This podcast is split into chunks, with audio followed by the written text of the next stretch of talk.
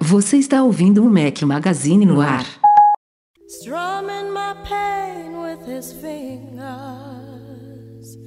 singing my life with his words, killing me softly with his song,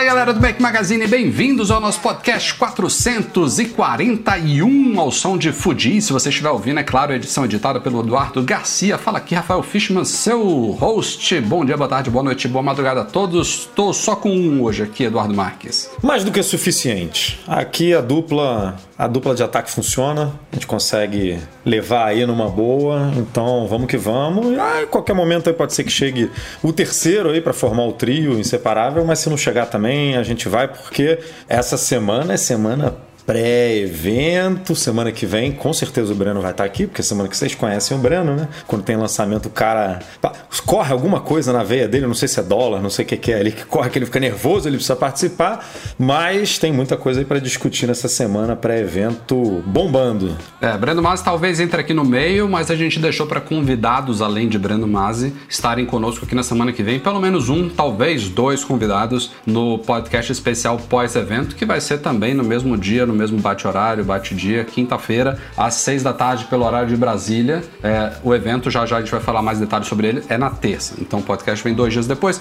É bom pra gente digerir um pouquinho as informações, né? E poder fazer um podcast mais Acaba que a aprofundado. gente não digere nada, né? Porque Não, a, gente, mas- a, gente, a gente começa a trabalhar, não é que a gente só trabalha isso, mas a gente começa a trabalhar terça-feira, aí vai, vai praticamente virando de terça para quarta, de quarta para quinta, porque quinta-feira o bicho ainda tá pegando, né? Tem muita coisa sendo descoberta, né? Porque a Apple não fala sobre tudo, então o evento nunca termina terça-feira, sempre tem aquela rebarba, e aí a gente vem aqui pro podcast totalmente atordoado, o Rafa morto, o, a gente com- com os dedos cansados de tanto digitar, o Rafa agora não tá mais digitando, né? Agora ele está falando, porque a nossa cobertura agora é ao vivo no YouTube, mas enfim, às vezes. Acho que da última vez você ficou um pouco sem voz também, né? É, depois do evento você começou a dar uns problemas aí na garganta. Foi, foi Mas mesmo. estaremos aqui, estaremos aqui. Porra, nem me lembra. Filmes Eu já tinha esquecido disso, cara. Espero que não aconteça de novo. É, se, se cuide, mal. né? Vai tratando aí a garganta, fazendo um exercício, gargarejando aí. Vou te dizer que hoje eu já acordei assim, já meio preocupado, sabe? Já, já, já começou o clima já. Mas enfim, já já a gente vai falar um pouquinho mais sobre o evento. Eu prometi na semana passada, que foi fraca de vídeos, saiu um vídeo só na semana passada. Eu prometi pra vocês três e promessa cumprida. Três vídeos foram ar da semana passada pra cá. 12 dicas para economizar a bateria do Apple Watch. É um complemento, não, é uma, é uma sucessão de um vídeo que a gente fez de dicas para iPhone. Na verdade, para iPhone foram 20 dicas. Eu já tinha feito esse vídeo há um ano, um ano e meio. A galera pediu de Apple Watch, fizemos esse vídeo com 12 dicas. Na verdade, são mais que 12, tá? Eu juntei um, um ou outro ali em uma só. Depois eu fiz um vídeo que me surpreendeu pelo feedback positivo da galera. Eu troquei o teclado do MacBook Air antigo da minha esposa. Me aventurei aqui, passei boa parte do domingo fazendo isso e deu certo. Como vocês acompanharam lá, deu certo. Fiquei spoiler. Rafael. Deu spoiler agora pra quem ainda não viu o vídeo. Não, mas Não, mas o spoiler Tem é a que- que reação do o- Rafa, galera. Tem que ver pra ver a reação do Rafa, pra ver. é, tem que Não- ver o perrengue, né? Não tem que ver. Saber que conseguiu não diz muita coisa, tem que acompanhar a jornada. Não, e, é- e é- assim, o vídeo foi patrocinado pelos nossos amigos da Fixtech, que são patrões Platinum do Mac Magazine, vocês sempre ouvem aqui no final do podcast. Mas independentemente disso, uma, uma coisa que pra mim foi bacana, e eu espero ter passado um pouco disso no vídeo, também não passei todos os detalhes, senão o vídeo ficaria enorme, né? Ele foi acelerado em várias partes, mas foi importante pra mim entender a complexidade que é trocar o teclado de um MacBook Air. Claro que tem reparos e reparos, né? Se você vai fazer, sei lá, troca de uma bateria de um MacBook Air, que eu também já fiz há uns dois, três anos atrás, é uma coisa extremamente mais simples. É, então, assim, não estou generalizando, qualquer reparo é, vale você pagar caro, então qualquer reparo é extremamente complexo e, e, e, demorado, não é isso, mas esse especificamente, da forma como o MacBook Air é construído, você praticamente, como vocês viram no vídeo, você tem que desmontar a máquina quase por inteiro. Então, assim, eu dou meus parabéns para quem trabalha com isso, porque não é uma coisa nada fácil, nada rápida. Mesmo os caras que sabem isso, de fazem isso diariamente, que já sabem qual, qual todo o caminho das pedras, tem a manha ali, não tem como ser tão rápido, tão mais rápido do que eu fiz, sabe? E é delicado, não adianta você também correr, porque você está mexendo com peças super pequenininhas ali e que você pode danificar alguma coisa se você fizer besteira. Então, curtir, curtir, entender um pouco disso e curtir mais ainda que deu certo. É, é, ressuscitou Mas... um Mac aí, antiguinho, já, é, já não, nem, nem, sei o que eu vou fazer com ele. É, já não aguenta tanto tranco, mas tá aí um computador funcionando de novo, né? Não vai pro lixo. É, nove anos já esse MacBook Air, cara, já se pagou algumas vezes. E o último vídeo que saiu da semana passada para cá, lá no youtube.com.br Mac Magazine, foi um unboxing e hands-on de um gimbal, mais um estabilizador. Vocês lembram que alguns meses atrás eu fiz um vídeo desse e depois um review completo do Smooth Q3 da Xeon é, que é um gimbal para smartphones. Agora a gente fez um upgrade, upgrade não, né? É outro, é outro propósito, mas a gente precisava de um equipamento desse para a nossa câmera principal dos vídeos e vai possibilitar a gente fazer umas imagens diferentes para o nosso canal do YouTube. Então partimos para algo mais profissional, que é o Weeble 2, o Weeble 2, também da Zio. É outro produto, outra linha de produto da Zio. Eu fiz um vídeo assim, eu sei que é um é um produto mais direcionado a um, um, nicho ainda maior do que quem vai comprar um estabilizador para smartphones, mas eu sugiro que vocês assistam o vídeo, nem que seja por curiosidade. Primeiro porque deu muito trabalho, para gravar e editar. É, mas segundo que eu acho que ficou super legal o resultado, especialmente fiz um comparativo da câmera da nossa Sony com o iPhone 12 Pro Max, com a estabilização nativa do iPhone 12 Pro Max e a estabilização nativa da câmera também, porque ela tem o mesmo, a mesma tecnologia do iPhone 12 Pro Max, né? O sensor shift tem na câmera. É, e, e a do iPhone, por sinal, é bem melhor do que o da câmera, porque ele não faz só o sensor shift, né? Ele tem é, aprendizado de máquina, faz uma estabilização digital, ele faz um processamento de imagem que a Sony Sony não faz, né? Ela faz a estabilização dela é física ali no sensor e pronto. Então você comparando só a do iPhone com a da, a da Sony, você vê que a do iPhone tá bem melhor. Mas quando eu coloco o gimbal, meu amigo, parece que eu tô voando assim, ó, correndo na, na rua. Você assistiu, Du? Ainda não, né? Você essa é parte eu, eu, fui, eu pulei algumas, essa daí eu vi, mas é, cara, é, é, é legal também porque mostra um pouco do, tudo bem que é a primeira vez, né, que você tá tirando esse produto da caixa, a gente ainda não teve oportunidade de usar.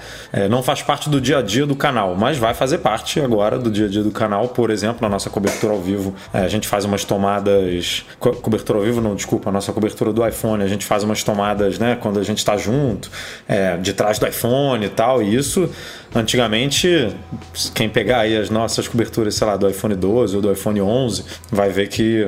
A do, a do 11 que a gente estava junto, né? Vai ver que tem uhum. um. Não tinha esse, esse acessório para dar essa. É, é, é, é, como se fosse um. É, o negócio realmente fica flutuando no ar, né? Não tem. Não tem é zero impacto. Parece que tá numa bolha de ar, assim, voando.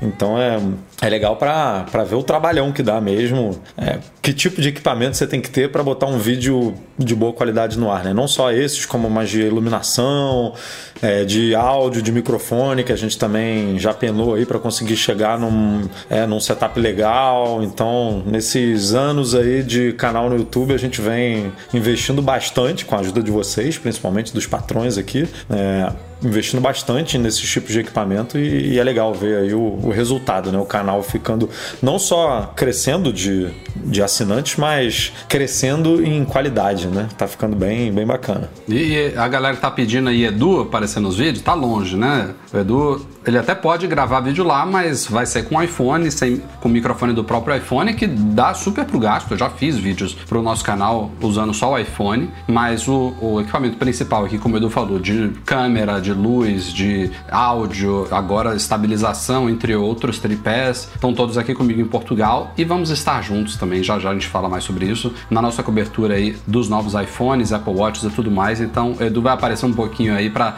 dar uma variada aqui, porque eu, com certeza muitos de vocês estão cansados dessa cara feia. E ó, antes da gente ir para a pauta, de fato, mais uma dica aqui para quem não acompanhou durante a semana, saiu o review do Luiz Gustavo de um roteador da D-Link, o DIR X5460, esses nomes maravilhosos desses, gente? dessas empresas. Por quê? DIR X5460, que é um roteador já Wi-Fi 6, última tecnologia de Wi-Fi. Na verdade, agora já está indo pro 6E, né? É 6E? É, é, 6E. Mas não é, uma, não é uma diferença tão grande quanto do 5 pro 6, né? Um, up- tanto é que é 6E. É um upgradezinho do 6. Mas eu tô doido pra fazer esse switch aqui porque.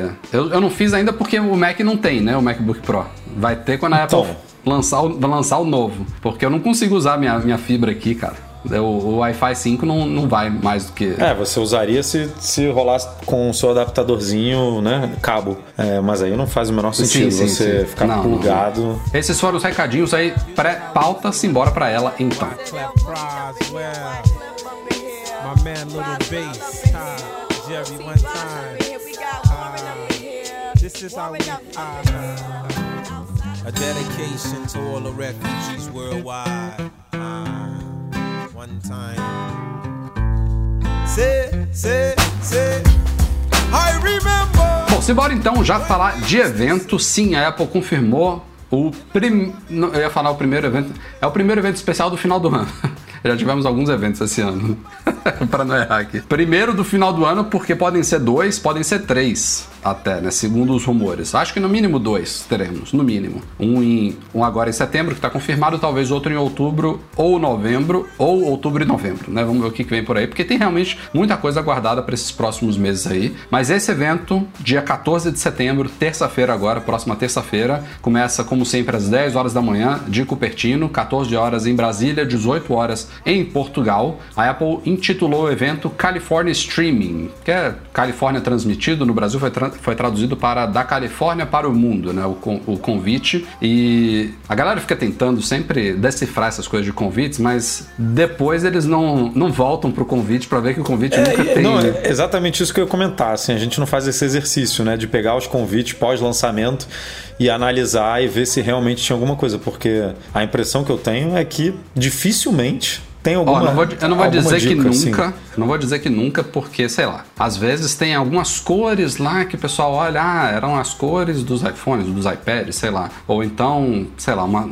um reflexo de não sei o que. Mas assim, a Apple, a Apple não, não há essa tradição de a Apple dar spoilers e dicas pra galera decifrar no convite, mas é uma tradição a galera ficar tentando, tentando decifrar essas coisas do convite, sabe? Tem uma montanha lá da Califórnia, uma foto que, segundo a, a análise aí dos experts, foi extremamente editada lá, porque parece que a montanha real lá é só na direita, parece que os caras espelharam ali na esquerda, fizeram uma edição braba ali, ficou super bonita, né? Um esquema meio escuro, aí a galera já fala, vem um novo modo noturno, o que que significa, eu não sei. Não, mas isso vem, né? Quer quer dizer, isso vem. Tem rumores disso, né? Tem, a gente já cobriu. Novo modo noturno? Não, Ah, não, o o modo noturno não, eu tô confundindo com o modo noite, né, da câmera. É isso que eu ia pra, falar. Pra melhorar mais iluminação. A gente comunicou, acho que foi essa semana, ou na semana passada, já tô perdido, que ela vai poder, talvez o aprendizado de máquina aí, o chip faça reconhecimento de estrelas, né, que ajuda também a melhorar, porque É, esse já modo falaram disso também das ah, estrelas. Esse modo noite fica, né? Você tem que ficar ali uns 3, 4, 5 segundos ali, 2, enfim. Tem que ficar imóvel ali para e, e é óbvio que é muito difícil ficar assim. Então é bom ter esse reconhecimento de, de pontos de luz ali para ajudar a deixar a foto mais bonita. Eu acho que o modo noite, ele hoje, ele hoje já funciona nas três câmeras. Ele já funciona na ultra angular também. Tem, um- tem alguma coisa que não funciona na ultra angular? O que, que é? Não, não. A, a ultra angular, ela, ele funciona no modo noite já. Quando você usa a telefoto, que aparentemente funciona, mas ele tá usando a câmera principal. Lembra disso? Porque ela tem uma abertura maior e aí ele dá o zoom digital. Então, na verdade, quando você faz uma foto em modo noite pela, pela câmera de zoom, ele até faz, mas ele não usa câmera zoom. Essa que é a artimanha aí. É, e a. Enfim, mas aí a gente já tá entrando em rumor aqui. A, eu tô confundindo a outra angular, é que ela não tem estabilização, né? E pode ser que ela É, tem ganhe agora disso, no, né? no, no 13. Mas enfim, aí já, já estamos mudando de assunto. Mas modo escuro pode ter a ver com a tela de 120 Hz, né? Pode ser que o modo escuro do iOS ganhe alguma novidade aí na tela, na tela de bloqueio, aquilo que a gente já vinha discutindo antes aí de, de widgets na tela de bloqueio ou É uma complicações. tela sempre ativa, né? Teve É, gente falando isso que ser que parece, tenha, né? mas- O Mas visual olha, da olha Apple. o, olha o gancho, né? Tentando fazer um É. negócio de noite. É muito.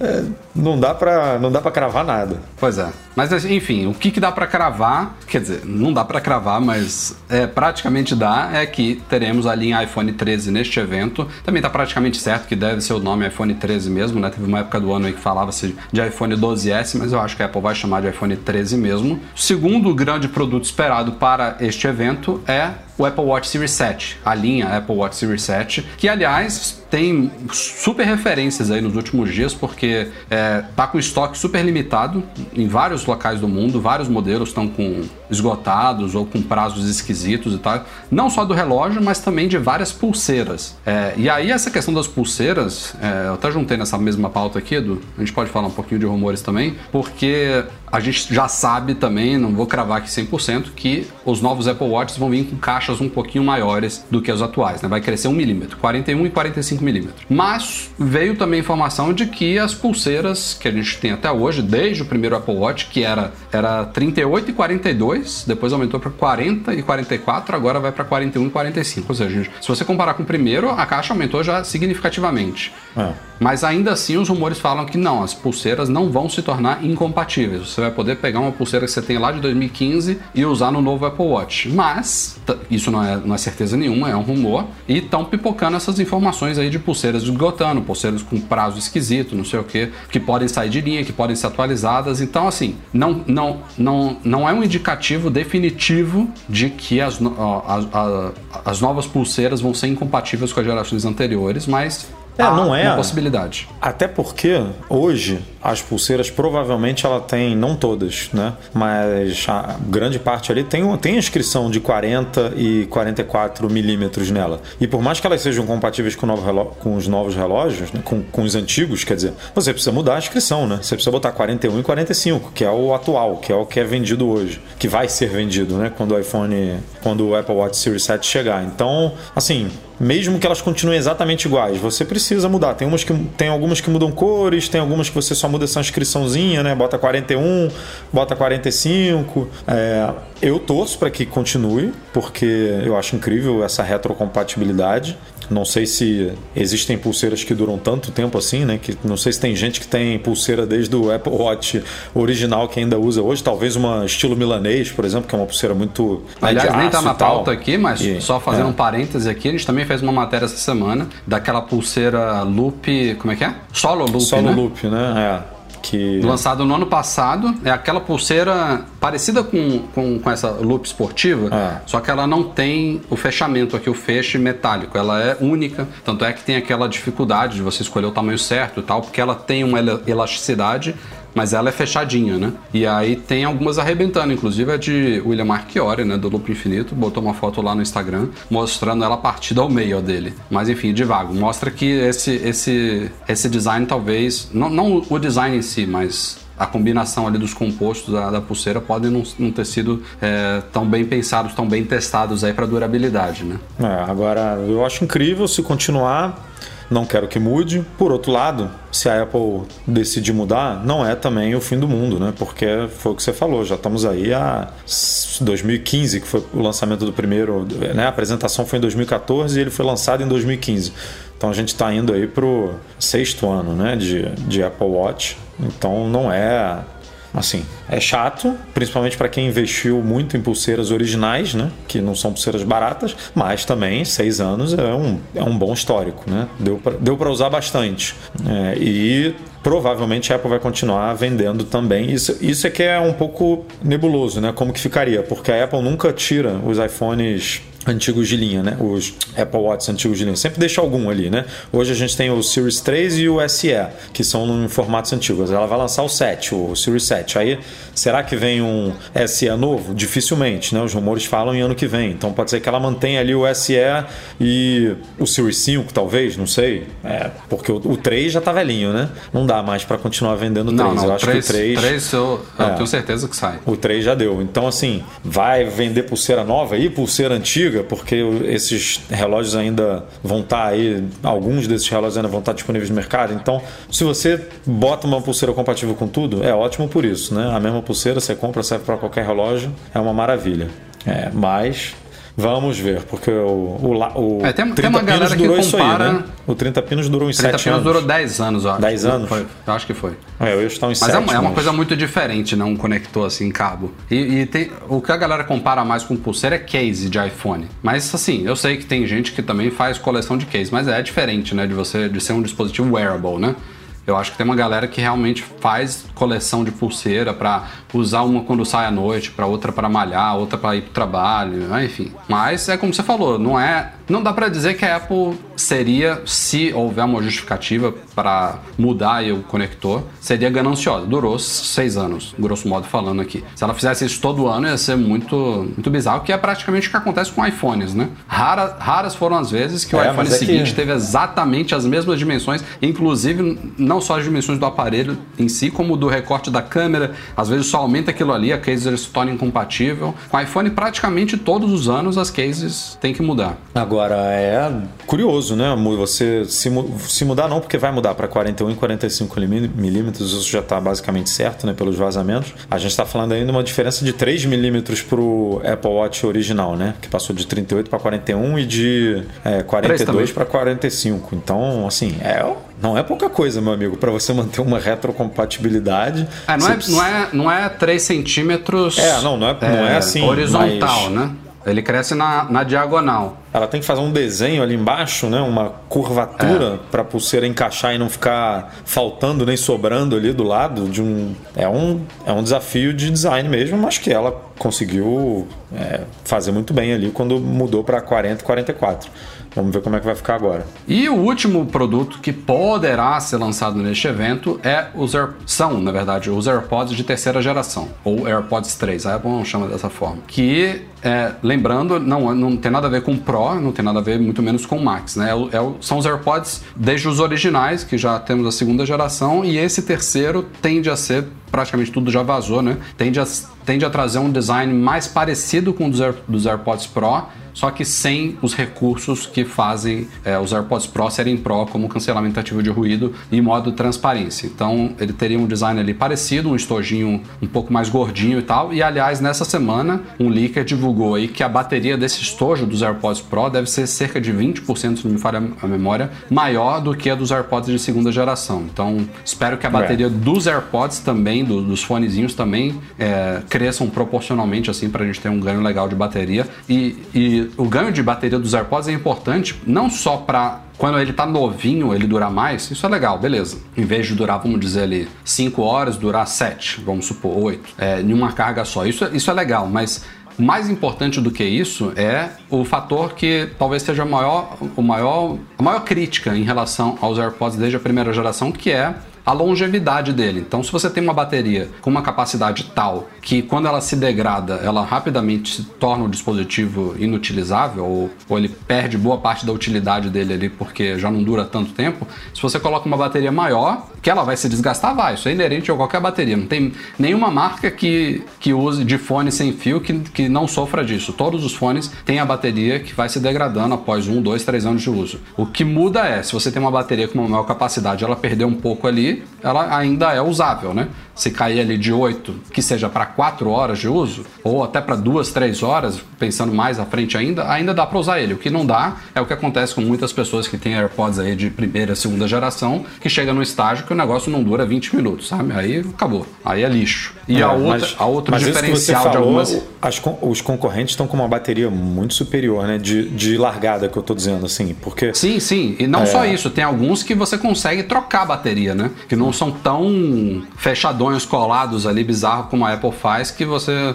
pra trocar, você tem que comprar AirPods novos ou pagar quase o valor de um novo pra Apple te dar um novo. Então tem concorrentes que colocam baterias melhores ou que fazem fones mais reparáveis, que mesmo difícil você consegue abrir ali e trocar a bateria. É, eu tenho pra mim que a Apple melhorou um pouco a bateria no Pro. Melhorou, No o que eu tô Pro- dizendo não é de Cara, tamanho eu- não, tá? É de longevidade, que- desse problema que você tá falando de não durar, que a galera tá com, com razão falava, ah, os AirPods são, recic- são produtos descartáveis, né? Descartáveis. Porque o de primeira geração era, sem dúvida, o de segunda, é, eu não afirmo com tanta certeza aqui, porque é, a minha esposa, Eu por afirmo, exemplo, eu afirmo que melhorou, porque o meu de segunda foi pra minha esposa e ela Então, usa até hoje. Mesma coisa. Eu, eu fiz a mesma coisa. Eu tinha perdido o meu de primeira geração. O meu de primeira geração sumiu. Aí eu falei assim, cara, o que, que aconteceu? Aí eu comprei de segunda geração. Aí eu descobri que o de primeira aquele que você geração. achou um ano depois? Então, eu achei um ano depois, ele tava. Ele, quando a gente tava arrumando a árvore de Natal, não me pergunte como, ele entrou junto da, do, do negócio da árvore de Natal, aí ele. Você, você só pega a árvore de Natal, né? um ano depois. Aí eu peguei e falei, caraca, achei. E aí a bateria, meu amigo, era assim: você tirava o negócio do. Tudo bem, um ano depois, justificável e tal. Mas você tirava da case, ela.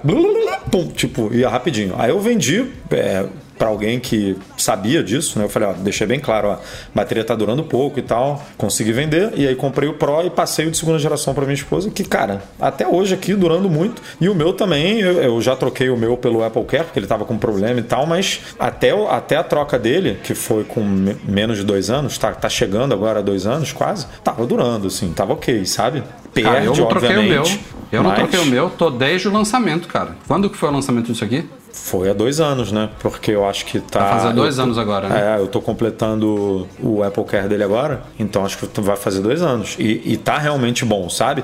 E uma coisa que a gente pode comparar também, para ver tecnologia de bateria, se é que a gente pode chamar assim, é o iPhone 11 pro 12. Porque o, o 11, pô, a gente viu isso na internet, né? A galera falando, ah, é, três meses depois que eu comprei já tá em 94% de, de saúde Uhum. de bateria, não sei o que. E você, outro dia, comentou que o seu iPhone 12 Pro Max caiu para 99% ou 98%. Outro, tipo um ano de uso quase. E caiu. E o Tá em meu. 95 agora. Vai fazer É, um ano. Tá em 95. eu- Acho, acho ok. 95% com um ano de Não, uso. o meu, o meu iPhone 11 que eu destruí ele sem carga, o vidro que destruiu eu troquei tem, sei lá, três meses ou quatro meses. Que Eu peguei um novo com Apple Care, tá, tá zoado. Tá, tá em 96, com quatro meses. Tá a mesma coisa que o seu É, com um ano. é, Não é que é. tá zoado. É, tem alguma coisa aí, realmente acontece. Alguma coisa mudou, não foi é, a tecnologia, porque as baterias continuam com íon de lítio, né? Tipo, não, não mudou o material, a, Ah, cara, a a Apple, uma, matéria-prima. uma coisa que a Apple, mas... a, Apple,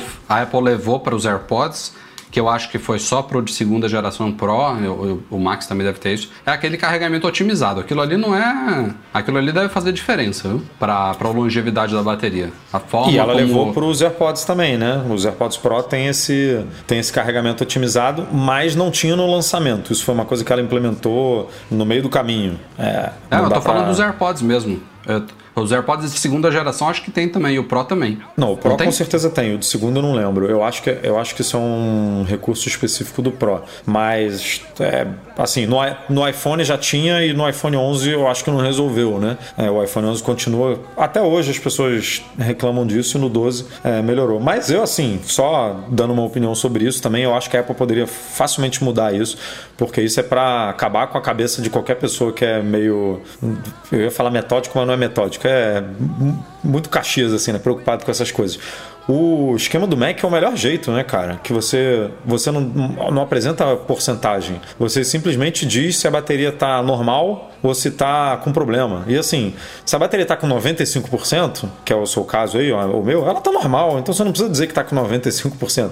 Diz que tá normal que a vida das pessoas não vai. ninguém vai ser influenciado por isso, sabe? E aí se Não, tiver abaixo gente de. que, tem gente que deve olhar aquilo ali diariamente, cara. Diariamente. E aí bota a culpa na Apple, sabe? Fala, olha, a bateria da Apple é, um- é horrível, a Apple, o produto. Isso é culpa do produto da Apple. E não é. Isso é, faz parte da vida, é bateria. Só que é- eu não sei se é a Samsung, ou se é a Xiaomi, ou se é a outra, é, elas têm esse nível de transparência né, no aparelho dela mostrando a porcentagem da vida útil da bateria. Então você poderia simplesmente botar um normal, é, ok e sei lá, ruim, não sei. Aí bota aí a nomenclatura que quiser, mas tá ruim, vai lá e troca, né? Tá boa? Tá normal, 94 é normal, 90 é normal, vambora. Bom, esses são os três grandes produtos esperados para esse evento. AirPods, inclusive, é o que eu tô mais cético de todos, porque tirando o primeirão, os últimos AirPods, inclusive o Max, o Pro, foram lançados via comunicado à imprensa no site da Apple. Então vai ser curioso ela falar isso na Keynote, mas aproveitando a oportunidade também não custa, né? E vamos ver o que, que vem por aí. E ainda tem outros produtos, como a gente falou, deve ter mais um ou dois eventos. Temos novos iPads, iPads mini, MacBook Pro de 14 e 16 polegadas com chip M1X, talvez um novo Mac mini. Tem muita coisa ainda para vir por aí este ano, mas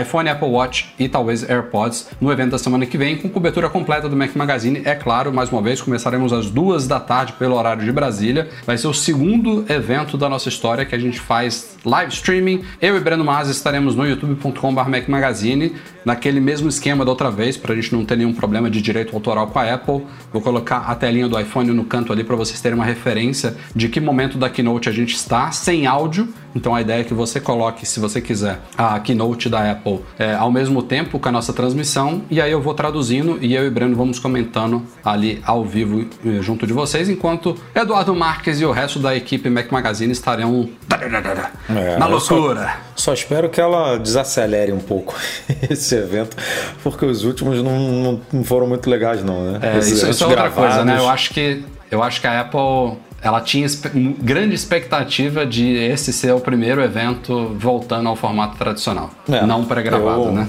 Eu imagino acho que, que é- sim, que esse ela já tinha expectativa de estar de tá rolando com algum público, né? Não necessariamente público do mundo todo, jornalistas do mundo todo, Não, mas pelo é. menos jornalistas americanos, né? Ali com hands-on e tal. E digo mais, viu? Acho que este ano não teremos evento ao vivo de Ah, dificilmente. Park, não. Dificilmente. Esses outros um ou dois eventos também devem ser nesse mesmo esquema ainda. É isso. Nos vemos na terça-feira e, claro, quinta-feira à noite, podcast especial pós-evento, com mais de duas horas de duração facilmente. Eduardo Marques, temos provavelmente mais notícias aí para 2022, é, devido a. Você já deve ter acompanhado, fizemos várias matérias no site, acho que já até discutimos esse tema aqui no nosso podcast, mas está rolando uma escassez de chips, né? Desde que a pandemia estourou aí. E não, é, não só chips da Apple, né? Não são chips só de smartphones, de computador, são chips para carros, para aspirador, para geladeira, para, para É, tudo. hoje em dia tudo tem chip, né, meu amigo? É. Carro, então, tem algum, algumas dezenas de chips. Então, tá faltando muito no mercado automotivo, mas tá faltando também no mercado tecnológico, né? De E smartphone, quando tablet. falta, quando a, quando a demanda é maior do que a oferta, o que, que acontece? É isso aí. Preços sobem. Aliás, já começaram a subir este ano e a principal fornecedora, fabricante dos chips da Apple, que é a TSMC, a taiwanesa, hoje em dia, ela já, já fez alguns reajustes este ano, mas parece que a Apple já tinha meio que feito acordos é, antecipados com ela, então isso não foi sentido ainda. Mas para 2022, a TSMC já declarou que vai subir preços de muitas coisas. Para algumas, o impacto vai ser maior, é, sei lá, na casa, na casa de 20, 30, 20 30%, se não me engano. Para outras, vai ser uma coisa menorzinha, na casa de 3, 5%. Mas o fato é que a Apple se neste ano ela, não, ela conseguiu se safar disso, para 2022 ela dificilmente vai se safar disso. A pergunta é: a gente colocou na matéria o que eu acho que é mais óbvio de acontecer, a gente conhecendo o histórico da Apple, que iPhones, iPads e Macs, entre outros produtos, né? Esses são os principais, poderão ficar mais caros em 2022, porque isso daí é o caminho mais. É. é, mais Apple-like, eu diria, né? Tipo, os caras estão. Chips. É, Pensa, é chip de tudo, né? Não é só o processador, é chip de processamento de imagem, é chip de controlador de display, de, de controlador de armazenamento, são chips. Se tudo isso sobe de preço, o custo do produto vai lá para cima.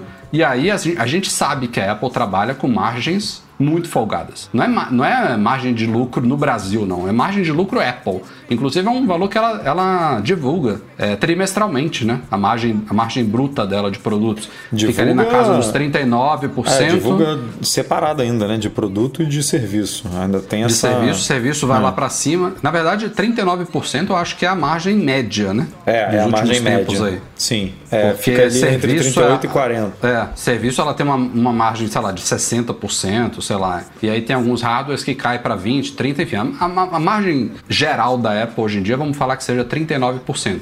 Então, e a gente já fez também várias matérias, todo ano tem empresas especializadas que desmontam o iPhone, aí pega componente por componente, vão consultar na Ásia quanto custa isso, cada coisa dessa, e fazem um cálculo é, bruto ali de custos de materiais, de, é, inclusive tem uma sigla, né, BOM, né, Bill É. of Materials, né, o custo de, de, é, do hardware, né, da parte que você sente dos iPhones. Não inclui mão de obra, não inclui é, marketing, não inclui embalagem, frete, seguro, lucro, distribuidora, revenda, todos esses outros impostos, todos esses outros custos que compõem de fato o cálculo de margem do produto, mas a gente sabe, por exemplo, vou chutar aqui que eu não me lembro dos valores é, exatos neste momento, mas vamos, vamos chutar que um iPhone de mil dólares de hardware para Apple custa 200. É algo, algo nessa faixa aí, não estou muito fora não. E aí tem, tem todas essas outras coisas que entram ali, pode ser que no fim das contas o custo da Apple de fato para esse iPhone seja 500, ela lucre outros 500 para vender. Enfim, não, não sei qual é o valor certo. Então o que eu quero dizer com isso é que a Apple tem uma margem folgada para os produtos. Se, se esses chips sobem 1 dólar aqui, 3 dólares ali,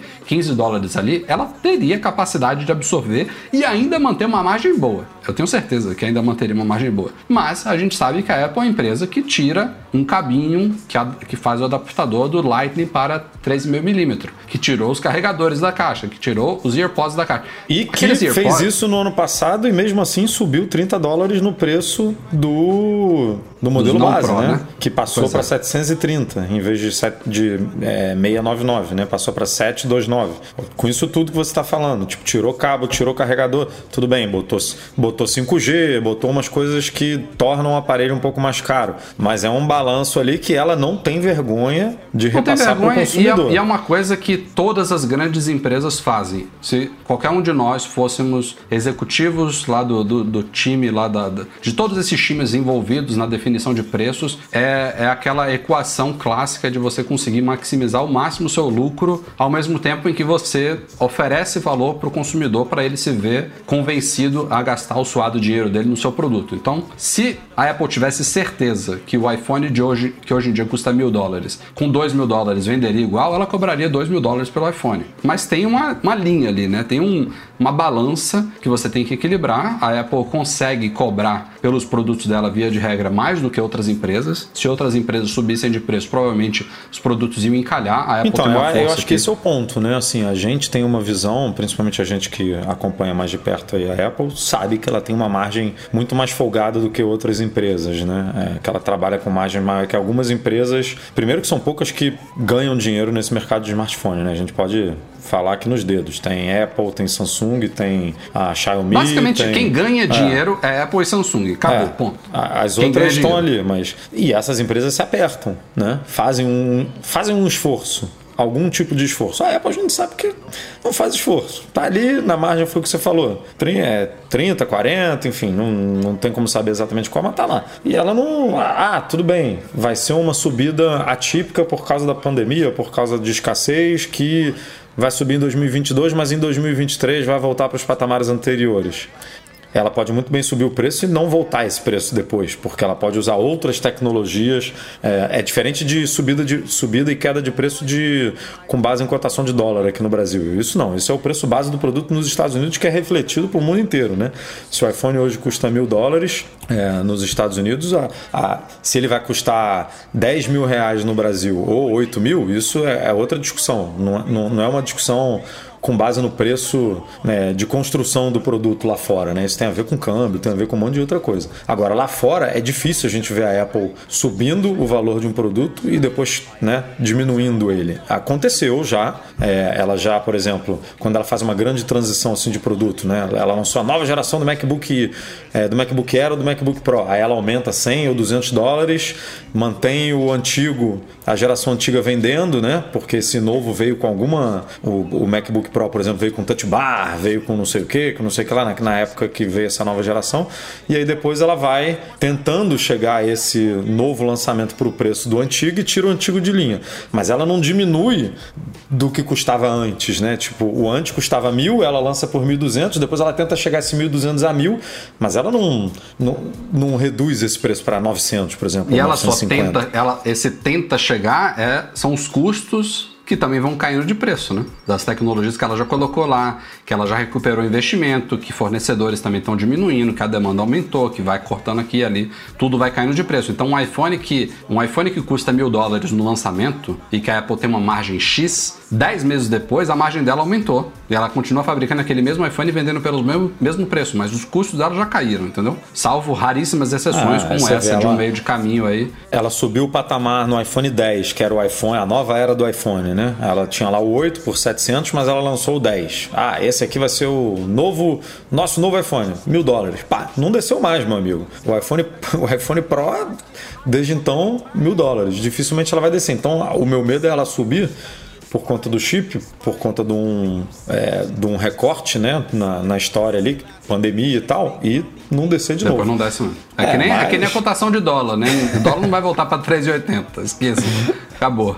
Não volta mais. Chegou num patamar que não desce mais. Agora, a gente às vezes fica assim: ah, a Apple tá cortando 3, 5, 10 dólares de um iPhone. Que, que gananciosa. Beleza, gananciosa, é o capitalismo. Bem-vindo a ele. Mas quando a gente pega 10 dólares, vamos supor que a Apple consiga lá fazer uma, um, um jogo lá de, de negociações e tal, que ela consiga, num determinado iPhone, ela economizar 10 dólares no custo. A gente está falando de um produto que vai vender 100, 100, 100 milhões de unidades no ano, 150, 200 milhões. Aí você multiplica por 10, meu amigo.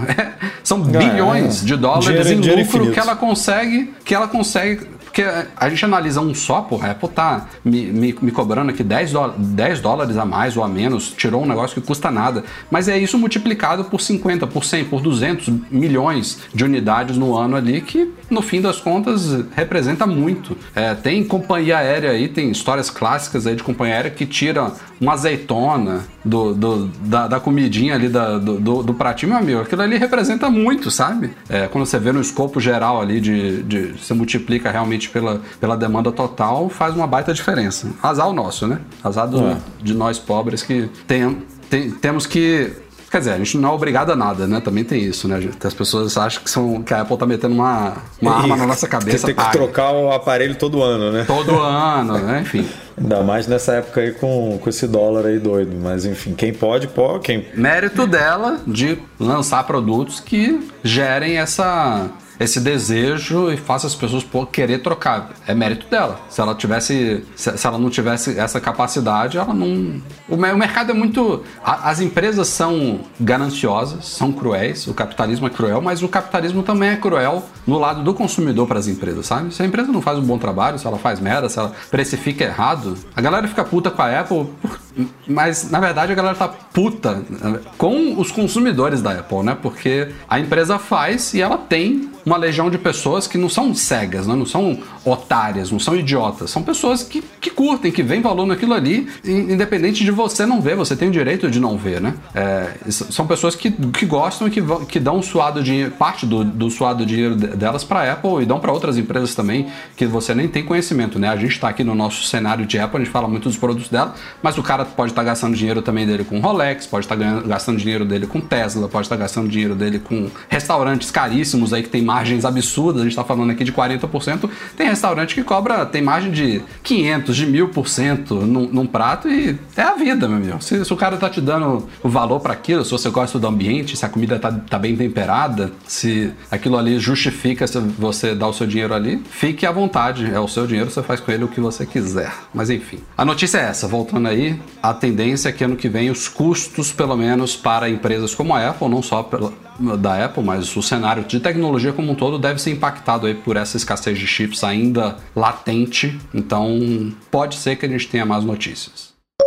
E já falando em 2022, é, eu não sei, eu, eu, eu queria ser uma mosquinha para saber o que está acontecendo na Apple agora.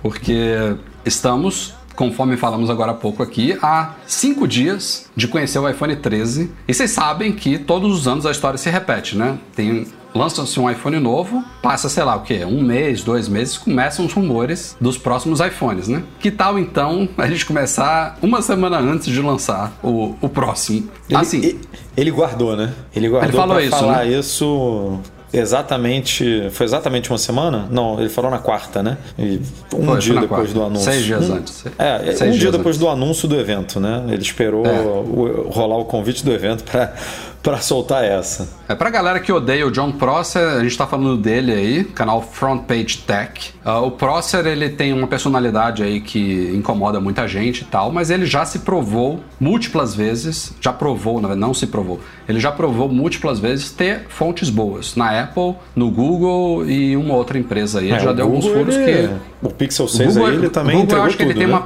ele tem uma precisão até melhor do que os rumores de Apple. E, e com Apple ele também já acertou algumas coisas, tá? E também já errou algumas. E ele mesmo se sacaneia. Por exemplo, ele falou que teríamos MacBook Pro novo com M1X na WWDC. Já saca- Ele já se sacaneou algumas vezes. Então, assim, não é que o vazamento desse iPhone 14 dessa semana a gente tenha que dizer que é 100% real aqui. Até porque a antecedência é tanta que a Apple não fechou esse projeto ainda, tá? A gente não tá naquela fase ainda de que tudo. Ele pode ter ouvido informações ali de um determinado protótipo, por exemplo, desse iPhone, e a Apple pode ter duas ou três linhas ali que ela tá seguindo a depender de como o desenvolvimento É, se a- suceder nos próximos meses, né? A gente até há pouco tempo estava discutindo se a Apple ia implementar uma tela de 120 Hz no iPhone 13, por exemplo, que, é o, que vai ser lançado semana que vem. Há dois, dois meses ou, ou há três meses a gente estava.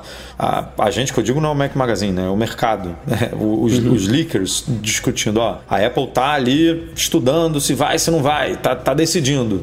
Ou seja, o projeto começou, obviamente, em 2019, 2020, enfim, mas a palavra final ali para algumas coisas, óbvio que não para todas, o martelo pode ser batido seis meses antes, né? Oito meses antes do, do produto realmente chegar ao mercado. Então tem tempo de mudar. Agora, foi o que você falou, o cara acerta e erra, mas vamos, vamos pegar aqui os últimos renders dele. Tem uns que ainda não chegaram ao mercado, né? O MacBook Air, por exemplo, ele fez um render que a gente ainda não sabe se é verdade ou não. MacBook Air colorido. Mac Mini, ele também fez um render com base. Esses renders que ele faz, ele faz todo com base em fotos de produtos que ele recebe desses É, isso, é uma coisa, isso é uma coisa bacana, né? Ele, ele É. começou trabalhando com um, um cara de um canal chamado Concept Creator, que manja de fazer esses rendas com aspecto realista e tal, e depois ele conheceu um, um, um moleque, eu acho que tem, não sei se tem 15, 16, 17 anos, que é o Ian, Ian Zelbo, que também já estava fazendo esses, esses renders assim, e ele contratou recentemente o Ian para trabalhar com ele, porque a, a ideia dele é, pô, tem fontes aqui que estão se arriscando, mandando pra gente fotos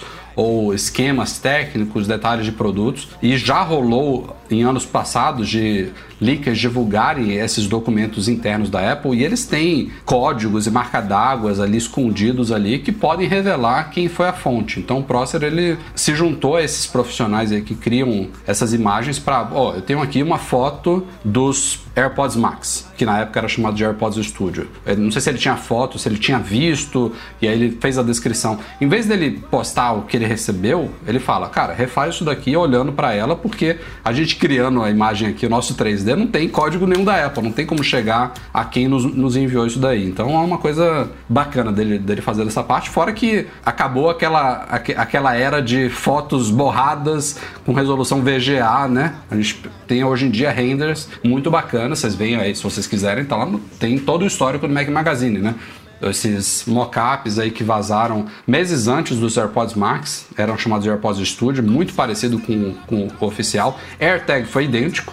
O até foi idêntico, exatamente. É, o legal é isso, é que ele faz o render com, né, com tanta propriedade, com tanto detalhe, que você pode comparar com um produto lançado depois e você vê que nesses casos o cara é, é fonte certeira ali. Os AirPods, tudo bem, ele errou o nome. Ok, o nome é uma coisa que né, é, você pode guardar um pouco mais de segredo, mas o produto era idêntico. O- o- esses dois que você comentou, tem uns que ainda vão chegar no mercado, né? Que eu comentei, o MacBook Air e o Mac Mini, mas aparentemente é o, é a mesmo, não vou dizer que é a mesma fonte, mas é a mesma metodologia ali que tem funcionado. Então não tem por que ser diferente com esses iPhones Ele já, ele, já 14. ele né? revelou também do iPad mini, que também ainda precisa ser lançado, do MacBook Air. Então, enfim, tudo isso para dizer que temos aí renders do que pode ser o iPhone 14 de 2022, ou seja, que vai ser lançado daqui a mais de um ano. É, então, se, se aquilo ali tiver algum pingo de verdade, seja uma linha que a Apple está considerando seguir ou não, é,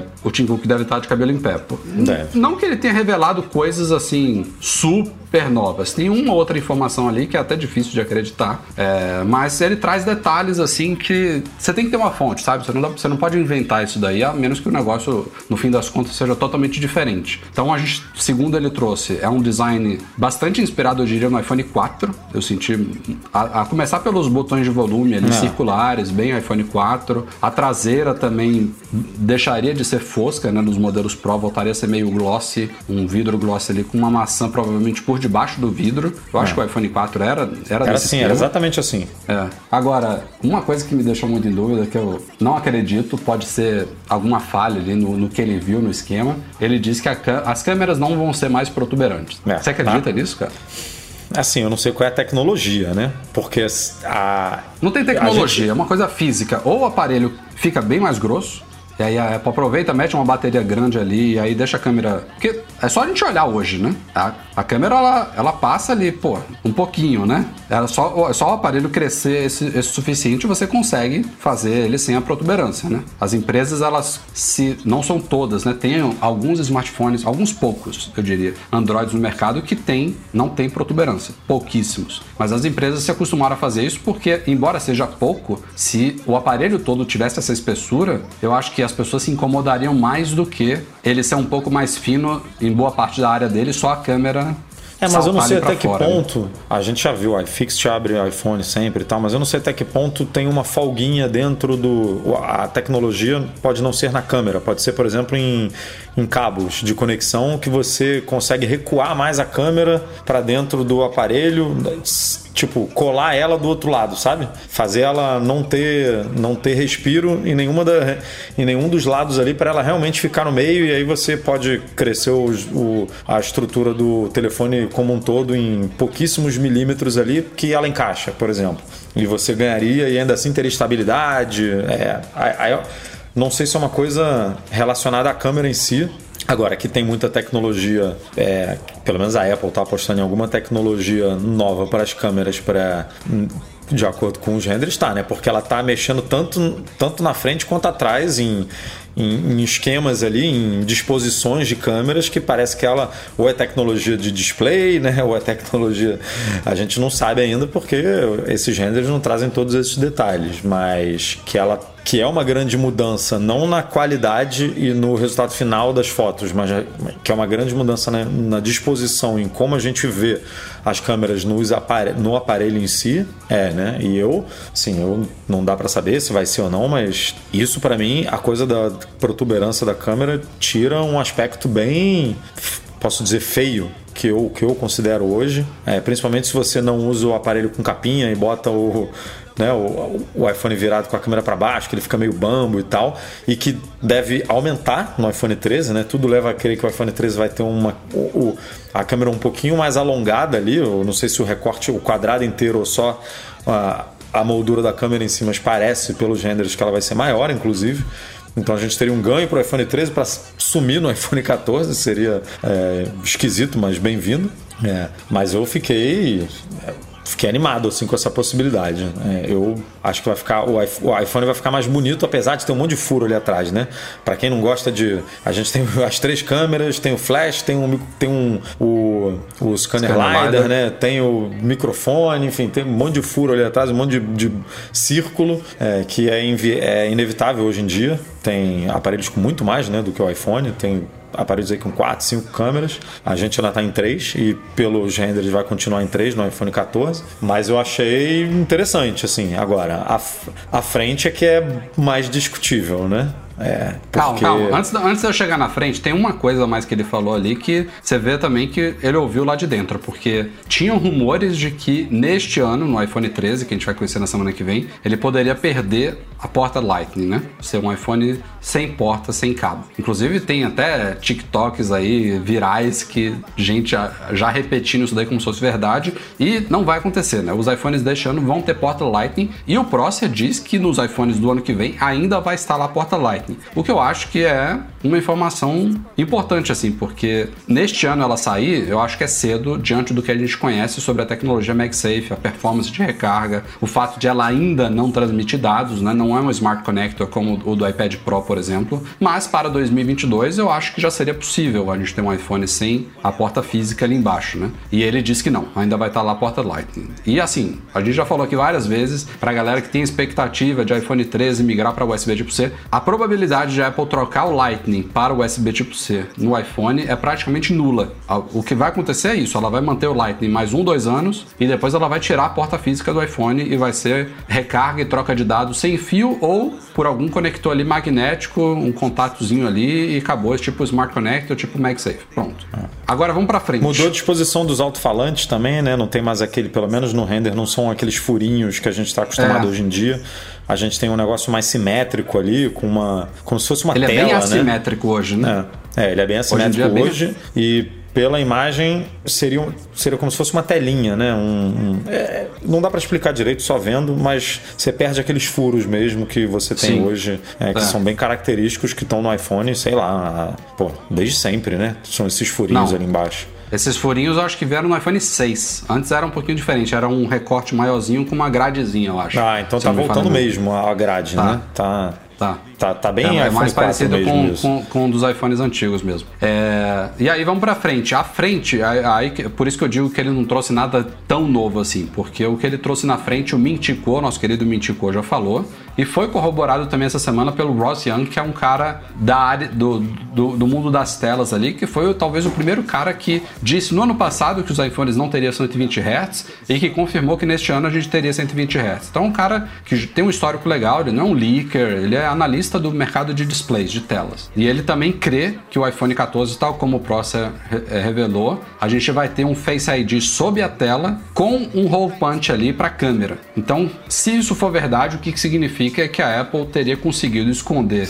todos aqueles sensores que formam o sistema TrueDepth né, do Face ID. E aí tem é, sensor de luz ambiente, tem um né, iluminador de, de profundidade, tem não sei o que de laser e tal. Esses sensores todos ficariam escondidos por trás da tela, mas teria o hole punch ali, que é aquele furinho lá clássico de muitos Androids do mercado que não tem um sistema de reconhecimento facial como o Face ID, fazem no máximo um reconhecimento óptico, né, que é bem menos seguro, mas só esse furinho ali para a câmera. E é curioso. É ao É, mesmo tempo curioso, não é? A gente vê isso se a Apple seguir isso mesmo, porque a gente já está vendo alguns aparelhos saindo por aí com a câmera também escondida por trás da tela. Mas, definitivamente, eles já melhoraram a O- qualidade, O Prosser comentou mas não isso, é a mesma né? coisa. O Prosser comentou isso que primeiro que a- essas fotos não são legais, né, desses aparelhos. É, a foto não fica boa, definitivamente não fica boa. E ele comentou no vídeo que aparentemente é mais fácil esconder esses sensores que você comentou, né, de infravermelho, de luz ambiente, tudo sobre a tela do que uma câmera em si. né? A discussão é se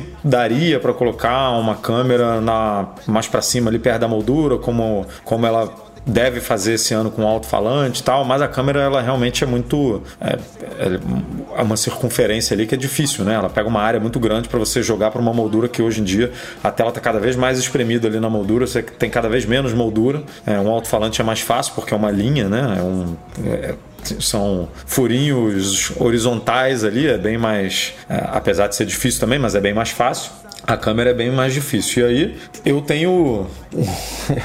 assim, eu tenho uma sensação boa e ruim, sabe? Porque é inegável que você trocar um, um furo para uma câmera do que um Note, você tem muito mais área útil de tela. É inegável. Não tem o que discutir, né? No aspecto geral ali da tela, você tá ganhando mais tela, ponto. Agora, me parece que você tem uma invasão ao conteúdo da tela maior com o furinho, né? Porque o Note, você tem ali uma área que você fala, ó, essa área aqui não é utilizável. Tipo, não bota nada aqui. Que isso aqui não vai ser aproveitável na tela do aparelho. Quando você bota só um furinho, parece que as coisas realmente vão passar ali por cima e por baixo do furo, né? É, eu, particularmente, nunca usei um aparelho desses para ter a experiência se é como Note que a gente diz que some, né? Que ah, ah, você usa o Note ali em um, dois, três dias, você nem vê mais o Note. Imagino que com, a, com o Point seja a mesma coisa, porque é muito menor, né? Então você vai caindo ali no uso e vai, você vai ignorando aquele furo ali.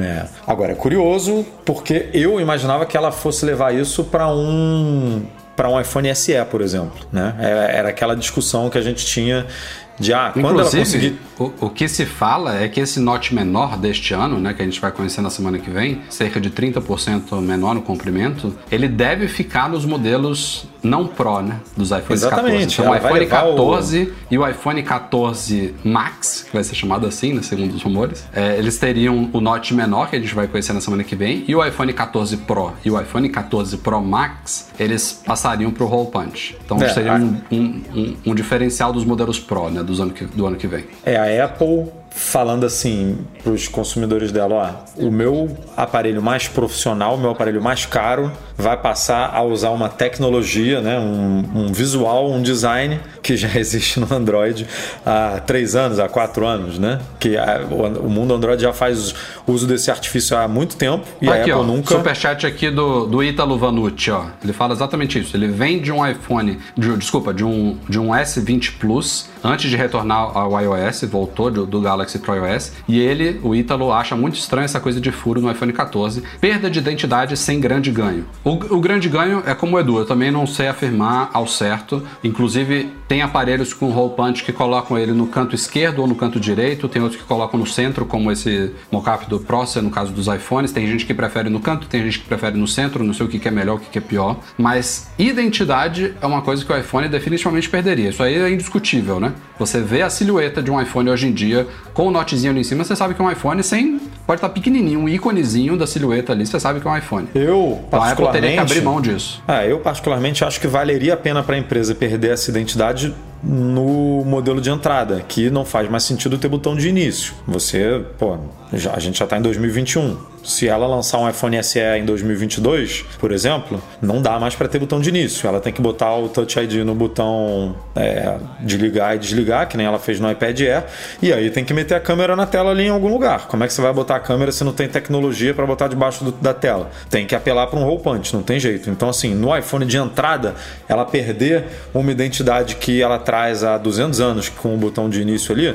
beleza, perde porque faz mais sentido você ter uma, um aproveitamento de tela melhor e, e oferecer isso para o seu consumidor. Agora, no iPhone mais caro, mais profissional, mais cheio de tecnologia, eu imaginei que ela fosse diminuindo, diminuindo, diminuindo o note até chegar ao ponto de ter tecnologia de colocar tudo debaixo do display e é isso aí, entendeu? Enquanto não é possível fazer isso, vai ter um note que hoje, é, vamos, vamos dizer que hoje o note tem 100%, né? E aí você falou, vai diminuir 30 nesse ano, é, aí ano que vem ou no outro ano diminui mais 30, mais 40, até você conseguir espalhar esses sensores aí, o que tiver que conseguir, o que conseguir botar no fundo da tela, no- atrás da tela bota, o que não, não puder, você vai diminuindo o note e vai e vai reconstruindo essa identidade com um note menor. Agora, usar uma coisa é seria a mesma coisa pra mim, tá? No meu pensamento, dela lançar no ano que vem, por exemplo, ela virar e falar assim: "Galera, não consegui botar o Touch ID como eu queria, então eu vou botar o Touch ID sob a tela que nem esses ultrassônicos aí que você tem que meter o dedo num lugar específico da tela que, que nem já existe no mundo Android há três anos, sabe? Não, você não quer. Você, você mudou para o Face ID e aparentemente você quer trazer o Touch ID de uma forma completamente diferente do que existe no mercado. Quer botar o dedo em qualquer lugar na tela e tal, aquilo tudo. Então, cria, cria sua tecnologia. Trabalhe para implementar isso de uma forma satisfatória. Agora, eu estou falando aqui de análise de render, né? Pode ser que no produto final fique incrível e ela crie uma outra identidade de uma outra forma, né? É, na traseira do aparelho e aí, aí- porque ela vai realmente quebrar foi o que você falou uns vão ter roupante o outro no, Não, o se, outro se vai ter ela, note se, ela, o outro se ela fizesse isso que a gente tá falando, que eu acho que é o objetivo dela, de tirar o note e tirar e não ter punch, acabou a identidade também, porque vai ser uma moldura, acabou. Então assim, a identidade é temporária, né? Antes era do botão home, redondinho ali, hoje em dia é o note, mas isso vai se esvair no caso do iPhone e paciência. iPad, por exemplo, antigamente todos os dispositivos tinham a identidade que era o botão de início, né? Com o Touch ID. Todos. Você olhava para um produto Apple, tinha lá né, o, o círculozinho, o botãozinho para você botar Sim. o dedo ali. Os iPads perderam essa identidade já, pelo menos parte dos iPads, né? O Pro e o Air. Você já olha e hoje em dia você vê lançamento de tablets da Samsung, é, da, da Xiaomi e tal. Você, é, olhando de frente, é muito difícil você identificar. Antigamente era mole, hoje em dia não, pô, não tem como, né? Se você estiver longe, não tem como. Uma hora ou outra a gente vai ter isso também no smartphone, né? Porque é, a tecnologia também vai evoluindo tanto que os aparelhos vão ficando mais parecidos e aí você vai acabar diferenciando no, no visual traseiro mesmo, né? em disposição de câmera, que algumas vão optar por colmeia, outro um quadradão, outro um retângulo, que nem o Pixel novo, que tentou fugir ali. Não- o Pixel muda muito de identidade, né? A Apple tenta fazer sempre um esquema que você reconheça que é, que é um Apple, e aí a gente está vendo no iPhone 13 que ela vai, ah, em vez de botar uma câmera em cima da outra, eu vou botar em diagonal, mas você ainda vai olhar, ainda vai saber que é um iPhone, porque tem aquela, aquele quadradinho ali da câmera. Ela muda, mas mantém uma uniformidade, né? Mas isso realmente parece que a gente vai perder no ano que vem. Enfim, estamos aqui já há um tempo, já alguns minutos discutindo, como eu falei. O rumor, um primeiro rumor, possivelmente. Mas a de- minha de uma pergunta fonte, é, assim, que- Rafael, você acha que isso impacta o evento da Apple? Tipo, a gente falou que ah, o Tim Cook tá lá, não como é que o Tim impacta, Cook cara, tá? Não impacta nada. Você acha que tem impacta pessoas que nada. olham esse iPhone e falam assim, putz, vai, aí vai ver o iPhone 13 sendo lançado e vai falar, pô, eu queria isso aqui. Tipo, e não vou comprar o 13 por causa disso? Ou é whatever? Tipo, banda. Cara, tá- até, até, até pode ter pessoas assim. São pessoas. A gente, a gente toda hora recebe perguntas de leitores. Estamos lá em fevereiro. Gente, vocês acham que eu devo comprar o iPhone ou eu espero o novo? Cara, o novo vai ser em setembro, outubro. Vai chegar no Brasil em novembro, dezembro. Se você tá ok com o que você tem hoje, se você não quer gastar esse dinheiro, espera. Agora, se você quer comprar, compra, porque sempre vai ter algo à frente, sabe? Uma- o que a gente tá tendo agora é um- uma possível visão, informação do que, que vai acontecer daqui a um ano. Se o cara acha que, ah, realmente não achei, vai ter o evento aí na terça-feira, não achei as novidades do iPhone 13 suficientes, prefiro esperar o 14. Ele poderia esperar o 14 sem nem ter esse rumor. Era uma escolha dele. Ele pode, inclusive, falar: não, eu não vou trocar de iPhone nos próximos três anos, eu vou comprar o iPhone 15. Ok também.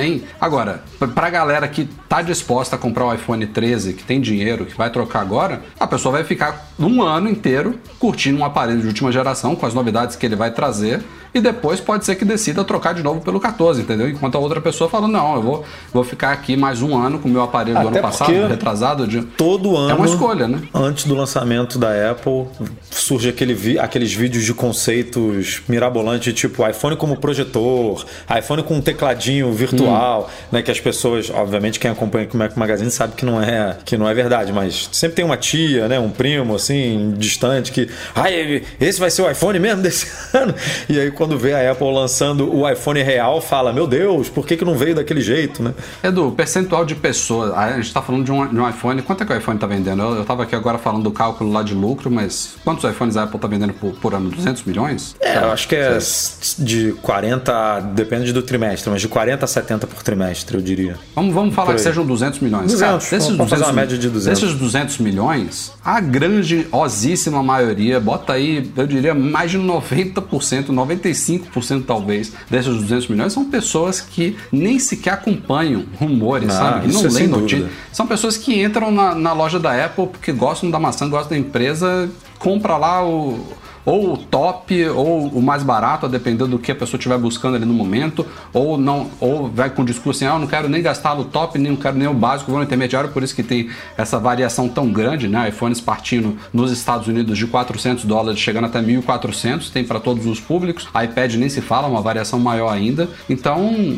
isso impacta zero, cara. Vai impactar o, o ego do, se for, se for 100% verdade, né? se for uma fonte boa, vai impactar o, o autoestima, o humor interno ali da Apple muito mais do que impactar as vendas. Isso aí, isso aí é zero. Enfim, sigamos.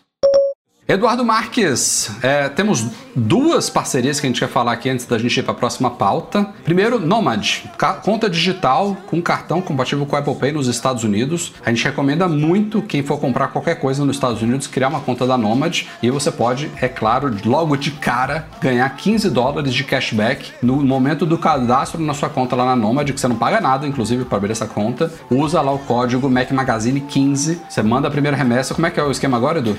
Você manda a primeira remessa em até 15 dias, para quem não tem conta. Você manda, vai abrir Mac Magazine 15, manda a primeira remessa em até 15 dias com o spread zero. Ainda tem essa, hein? A Nomad tá dando para sua primeira remessa, para sua primeira remessa. Então, se você já tá pensando em comprar o iPhone 13, Eles já exemplo, trabalham aí, com spread baixo, né? De 2%. né? É, Então, mas se com- você tá pensando em comprar o iPhone 13, por exemplo, cara, uma, você vai economizar 2%, né? Já manda o dinheiro do iPhone 13 ali, meu amigo, você já, já tá pagando é, menos. Então você manda e ainda ganha os 15 dólares. Agora, é, você pode também, se você já tem dinheiro na conta, é, se você já vai abrir ali, você pode fazer uma compra de 20 dólares usando o cartão ou fazer o seu primeiro investimento também, que se você colocar lá o Mac Magazine 15, você também ganha aí os 15 dólares. E aí, você você pode, como eu falei, não, você vai criar a conta, não vai pagar nada por isso, você vai mandar um dinheiro para lá, que você pode deixar rendendo ou não, deixar na sua conta normal, ganha os 15 dólares de cashback, vai entrar lá no seu saldo,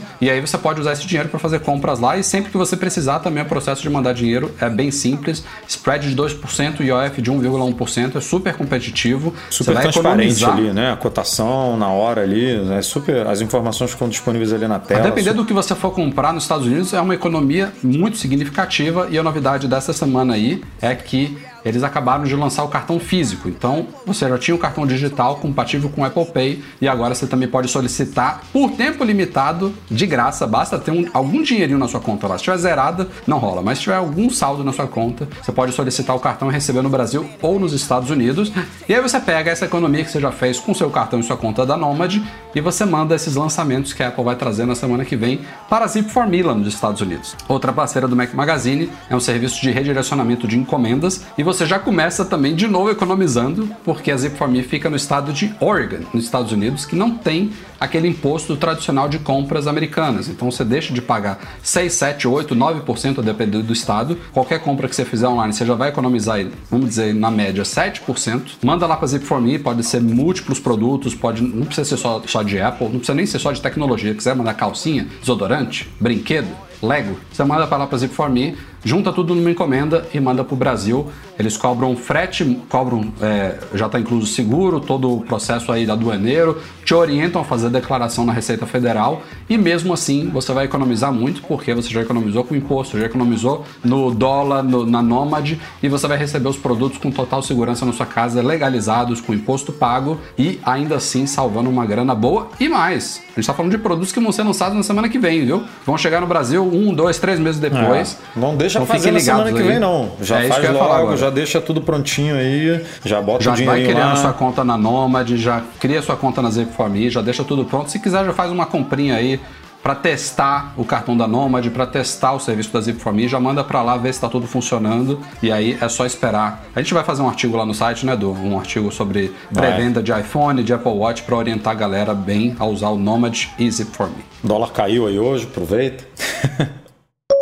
Falamos bastante também nos últimos podcasts aqui sobre as polêmicas implementações de novos recursos da Apple contra abuso infantil, pornografia e tudo mais, que gerou uma baita polêmica. A gente falou múltiplas vezes aqui de questão de violação de privacidade, de a Apple estar tá cruzando uma linha ali, de fazer análise local no dispositivo, de não ser só na nuvem, é, muitas organizações contra ela, muitos consumidores fazendo abaixo assinado para ela abortar isso daí, e de fato surtiu algum efeito. A Apple adiou a implementação desses recursos, inclusive dos recursos que não deram tanta polêmica, né? Que é, adiou tudo, né? Foi outro... o pacote. Adiou o pacotão. É contra abuso infantil e pornografia. E aí é bom deixar claro que ninguém é contra né, é, o combate a essas coisas. Todo mundo está tá sendo contra, é, todo mundo não, mas boa parte desses grupos, desses pesquisadores, desses hackers e de, de governos estão é, sendo contra é, a metodologia, né, o, o a tecnologia usada para se chegar a esse, a esse resultado que obviamente é muito, é, muito nobre, é muito bem-vindo. Porra, todo mundo quer que isso seja resolvido, né? Combater isso. Agora, e o próprio Craig, é ele, é ele reconheceu que os três anúncios terem sido feitos juntos foi confuso, porque teve um anúncio, que foi a análise de imagens com conteúdo pornográfico lá, batendo na base lá de um, de um órgão americano, é, aquela coisa do CISEM lá, que faria análise local no dispositivo. E se tivesse alguns algumas correspondências com essa base de imagens pornográficas, aí sim a pessoa seria notificada para a Apple, poderia ter a conta lá vasculhada para ver se estava tudo de acordo. E aí, e aí sim encaminhar isso para as autoridades, se tivesse tudo realmente é, dentro do que o sistema identificou, né? Se a pessoa de fato estivesse compartilhando fotos ilegais aí. Essa primeira parte foi a que gerou a grande polêmica, mas os outros recursos, por exemplo, para proteger jovens, né, que, o, que tem iPhones, por exemplo, configurado com o compartilhamento familiar. E aí o pai quer controlar que o jovem não veja imagens pornográficas. Não, não tem nada a ver com pornografia infantil, imagem pornográfica como um todo. E aí essas imagens poderiam ficar borradas no iMessage, o pai ser notificado se, se o seu filho realmente quisesse ver aquela imagem. Esses recursos não geraram ou geraram muito pouca polêmica e também foram adiados. Então, assim, é bom deixar claro que a Apple adiou a implementação desses recursos. Ela não cancelou, não desistiu nem nada. Ela pode muito bem aqui deixar a poeira baixar e depois trazer isso de novo sem nenhuma alteração, mas pode ser que sim. Os caras, pelo menos a declaração deles é: ó, a gente vai aqui repensar, vamos conversar com especialistas e tal e ver se a gente consegue aprimorar ainda mais a coisa. Eu espero que seja o que façam, né? O que eu duvido é que eles desistam disso. Ainda mais depois de já ter anunciado tal. E, e, e o fato também de a intenção da coisa ser boa. Então, eu, eu duvido, minha, minha opinião, Mas é, que eles é vão desistir. a, deu, a repercussão foi muito esquisita, né, cara? Teve aqueles. Aquela, acho que era uma dupla, né? é, de pesquisador que criou um sistema muito parecido, é, desenvolveu um sistema numa universidade muito parecido com o da Apple. E os caras falaram, né, cara, a gente não está comentando aqui uma suposição. Nós criamos um, uma tecnologia dessa e a tecnologia é falha. Tipo, não tem como é, garantir da, da forma como a gente imaginou e que, e que a Apple trabalha em cima dessa, é, dessa mesma premissa, não tem como a gente garantir a, a, né, a integridade do negócio. Então, é, eu não sei. Eu, assim, eu também acho muito difícil. É, gente- é raro a gente ver a Apple voltando atrás, né? A Apple Mas o assumindo. que, eu falar, o que eu ia falar é, ela, ela pode mexer bem, ela pode resolver essa questão. Pode, por exemplo, desistir dessa questão de fazer uma análise local das imagens e simplesmente fazer uma análise na nuvem, que é uma coisa que todas as empresas já fazem e que é, de certa forma, aceita porque ninguém sem consciência vai exigir, entre aspas, que uma empresa como a Apple aceite armazenar imagens de pornografia infantil nos servidores dela. Até porque ela é corresponsável, né?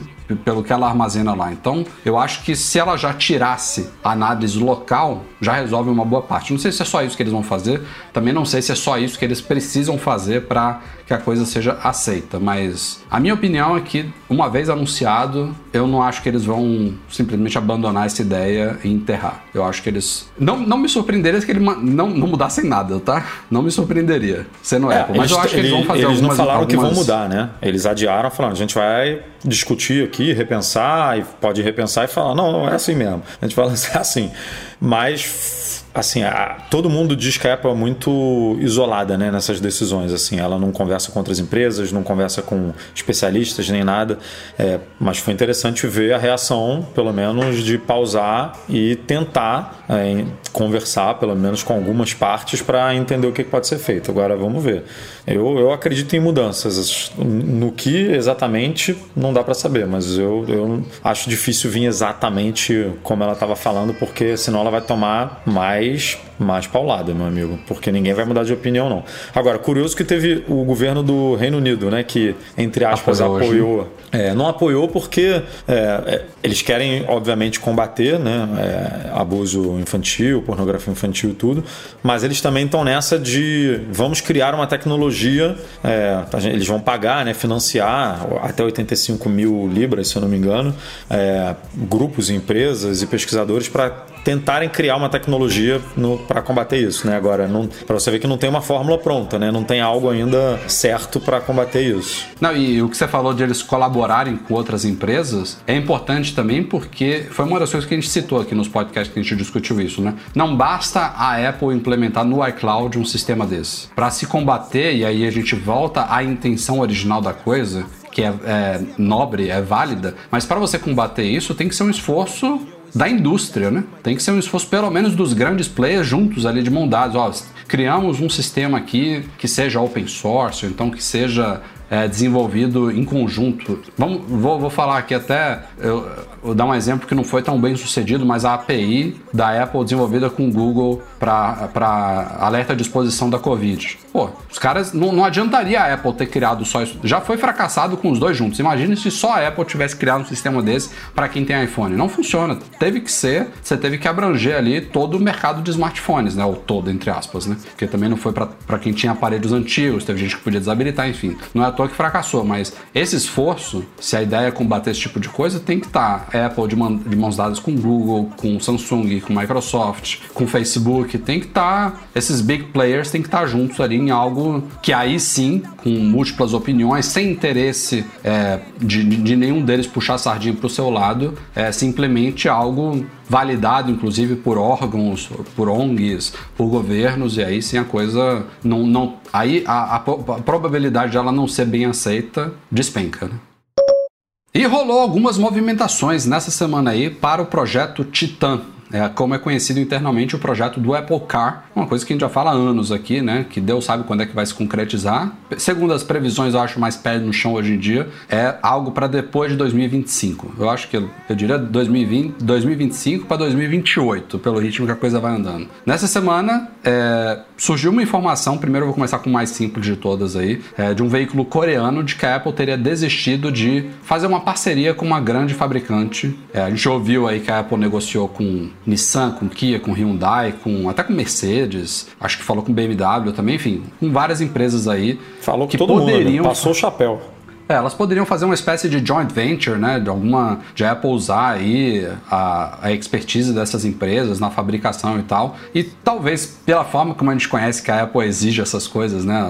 Os contratos dela, as exigências e tal. É, aparentemente nenhuma engoliu, nenhuma topou aí. E a informação desse veículo aí é que a Apple, tipo, desistiu de, de tentar fazer uma parceria e tá tocando o projeto todo por conta própria. Por conta própria, né? Vai, vai, ela, vai ela cuidar de tudo, né? Vai obter os fornecedores necessários aí dos componentes todos e ela mesma vai tocar o projeto. Essa é a informação mais genérica da, da história. O que rolou mais significativo aí nesses últimos dias foram duas coisas. Uma, Doug Field, que era um dos caras muito importantes no projeto do Apple Car, não era o chefão do Apple Car não, mas estava ali perto do chefão, estava de mão dadas ali. O Doug Field, ele é, ele era, o cara de carro, um, né, Rafa? Porque os restos era um dos, dos chefões... membros mais experientes no mercado de é, carros. Exatamente. O outro chefão lá, que é o John... John, John, John André, é, de ele, inteligência artificial. Um cara de né? inteligência artificial. Aí o, o outro que, que se aposentou, que a Apple puxou, de volta se aposentou Bob tem pouco Mansfield. tempo. Ele era de. Ele era um cara de engenharia, se não me engano, né? De produto é, e tal. Tecnologia, então, como todo. O cara de carro era ele, né? Era, aparentemente era esse Doug. De, de, dentre os executivos, né? Porque tem. A Apple contratou trocentas ah, mil pessoas sim. da Tesla, por exemplo, ah. entre outras empresas. Mas o Doug Field estava ali no topo do projeto. Ele veio Passou já pela Ford, ficou anos na Tesla e foi contratado pela Apple. Em que ano foi? 2018? Ele trabalhava com Mac antes, né? É. Ah, mas ah, com Mac ele saiu e depois voltou, se eu não me engano. Ele né? também ele, esteve ele, na é. Apple antes, né? A é. segunda vez que ele sai da Apple, é. né? Ele trabalhava no, no departamento do, do, Mac, né? Antes de. E aí ele foi para Tesla, se eu não me engano, e depois voltou. Ele estava desde 2018 ou 2019, se eu não me engano, na Apple e saiu agora e está voltando para a Ford, inclusive, de onde, onde, onde ele saiu há muito muitos e muitos anos atrás. Então a Apple perdeu aí um membro significativo, importante do projeto. A gente não sabe os detalhes disso daí, pode ser que a Ford tenha feito uma baita proposta para ele e ele estava bem na Apple, a coisa estava fluindo bem, pode ser que ele também não tenha se adaptado à cultura da Apple. Aparentemente não saiu obrigado, né? Porque a Apple deu declaração e deu tal. declaração coisa que é, e tudo, né? É, coisa que é raríssima para para executivo que não tá na página lá do leadership, né? Sim, sim, sim. tipo, ela Desejou não costuma fazer isso para ele, é, né? Então, então, não foi, não parece que foi uma coisa assim, tipo uma ruptura nem nada. Foi um acordo ah Agora é, deve ficar com a pulga atrás da orelha, né? Porque vai para uma concorrência, né? E é um projeto que está é um segredo como é que, ainda. Como é que né? como é que é. funciona essas coisas? Eu também não sei, porque é, é um é impossível, é um projeto né? O cara entra... não, não, é um produto que existe que tá, assim, vamos supor, alguém da Samsung contrata a Apple, é, que trabalhava com iPhone, beleza? Óbvio que tem segredos é, que o cara estava trabalhando com iPhone 15 ou iPhone 16 e que vai para Samsung, que tem um. Mas é, a gente está falando de um projeto que ninguém sabe de nada ainda, né? Mas mesmo assim, Edu, não sabe como... nem se vai ser um carro ainda, se, se é outra coisa. Um cara que trabalha nos projetos de iPhone, a gente está aqui discutindo lançamento de iPhone 13 e rumor de iPhone 14. Um cara que trabalha no projeto, ele já sabe os planos da Apple para o iPhone 15 e para o iPhone 16. Já sabe, já está lá no papel. do nível tem... do cara, né? Mas um cara desse nível, obviamente, sabe. É. Então, aí o cara vai para Samsung, sabe? Ou vai para o Google porra, ele não, ele não vai chegar lá no Google com um PDF do projeto. Com, Claro que não. lá, tem, normalmente com- tem é, um, protótipo no período. Tem um período aí de seis meses ou um ano que ele tem que ficar fora do mercado, né? Que não pode trabalhar. Tem, tem umas regrinhas É muito doido isso. que varia muito, né? De setor para setor, de empresa para empresa, de, do, do, do contrato Imagina, que ele assinou o- com a Apple. O né? primeiro dia do, do, do Dog Field na Ford, entra lá, senta reunião de executivos top lá, todo mundo numa sala fechada, olhando pro cara, tipo. É. Falei aí. Vocês. Conta aí que... Conta aí como é que é esse laboratório aí. O que, que vem por aí, né? O que, que, você, que, que você pode nos falar? É foda isso, cara. O cara tem que ser. Eu não sei. É, é complicado. Mas enfim, o Dogfield saiu, tá indo pra Ford. E é, já aparentemente devido a isso, o Kevin Lynch, que é quase chefão do Apple Watch, né? Porque o projeto do Apple Watch hoje em dia é liderado pelo Jeff Williams, né? Se eu não me engano. O Kevin Lynch tá logo abaixo É. do Jeff Williams. Ele que faz Mas o Kevin Lynch Jeff é- Williams é o- que normalmente faz a introdução do, no lançamento do Apple Watch, Sim. né? E aí ele passa a bola O Kevin, pro... o Kevin normalmente É. faz do WatchOS. Eu acho Sim. que o Kevin é mais de software do É. que de hardware. né? Mas enfim, o Kevin é um dos top também do Apple Watch. É um dos pais do Apple Watch, eu diria. O Kevin Lynch. Que inclusive é um cara que veio da Macromedia, da Adobe, do Flash. Tava, no- tava na época do. Que, que o Steve Jobs fez aquela carta detonando o Flash Player. O Kevin Tava tava, na lá. briga. Tava na briga. Tava. É, ele já estava, já tinha tido informações nas últimas semanas de que ele começou a se envolver no projeto do Apple Car, mas hoje a gente fez uma matéria da é, com base na Bloomberg é, dizendo que ele assumiu a liderança do projeto. Então pode ser, inclusive, que ele esteja. assim, não que ele não possa tocar dois projetos, mas pode ser que pô, o Apple Watch está indo aí pro Series 7. Já é comum, né? Um, um cara desse buscar novos desafios e deixar projetos para trás. Pô, já tem uma baita equipe aí cuidando do Apple Watch, já fiquei anos disso daqui, eu quero algo novo agora. Em vez de ir para outra empresa, que é comum também, esses caras gostam, né, de áreas novos. Tipo, sai daí. Eu tô supondo, né, que ele vai abandonar o projeto do Apple Watch. Pode ser que, pode ser que não, mas é comum. E se dedicar totalmente a esse projeto novo aí que se sair mesmo vai ser um dos maiores projetos da história da Apple, né, sem dúvida, mas a informação é que ele teria assumido essa liderança, pode ter a ver com a saída do Dog ou não. Mas, assim, é um projeto que. Projeto Titan como um todo, o que já teve de gente saindo entrando, difícil, Porque né? o negócio tem muitos anos, né? Mas tá difícil. Talvez na época, sei lá, na época que o iPhone começou o projeto do iPhone no papel, assim, a gente não tinha uma cobertura e uma, né, uma cobertura tão intensa assim de saber desses detalhes de gente chegando, saindo. Pode ser que seja algo normal em tipo em projetos tão grandes como esse assim que demoram 5 anos, 10 anos para serem desenvolvidos, né? Porque o iPhone a gente sabe bem, começou com tablet, parou, virou iPhone, ficou anos, aí lançou o iPhone, depois voltou pro tablet, tipo, e a gente não sabe os percalços porque o mundo era outro, né? Não tinha rede social, não tinha. Não, não era que nem hoje, né? Que você É. pô, consegue acompanhar tudo da vida de todo mundo e saber desses detalhes, né? Então não dá pra saber se é um. Se é uma situação normal. Agora, que parece que é um projeto que está com mais dificuldade do que os outros, né? Para nascer, para sair do papel, parece. Não é à toa, né? Não é qualquer, co... não é qualquer coisa, É. né? Não é, um, não é um reloginho, né? Enfim, vamos acompanhando aí as informações que vão pipocando. E saiu aí, ó. A gente já tinha divulgado alguns meses atrás a possibilidade, se concretizou aí nos últimos dias, mais um integrante do Apple Pay no Brasil. É, semana passada, ou retrasada, entrou o Nubank, cobrimos aqui, e nesses últimos dias quem entrou foi o Digio. É, entrou, mas não entrou totalmente, né, Du? Só os cartões virtuais deles. Cara, eu vou te falar que eu achei que- que foi uma implementação legal, assim, é, não, não que faça muita diferença na vida das pessoas, mas eu acho menos confuso, sabe? Você é, você só precisa deixar isso claro, né? Na interface ali de alguma forma para a pessoa não se embananar na hora de cadastrar. Mas eu comentei no. A gente comentou isso aqui na semana passada quando falou do Nubank, que eu acho super confuso você poder botar o virtual e o físico no Apple Pay, ter os dois ali, apesar de tudo ir para a mesma é fatura. É, não tem porquê, sabe? O banco tinha que, como o Digio fez, escolher, ó. É, ou você bota o físico ou você bota o, o, o virtual para ter um, para você ter um cartão, né, do, do banco no, no seu wallet ali, na sua carteira.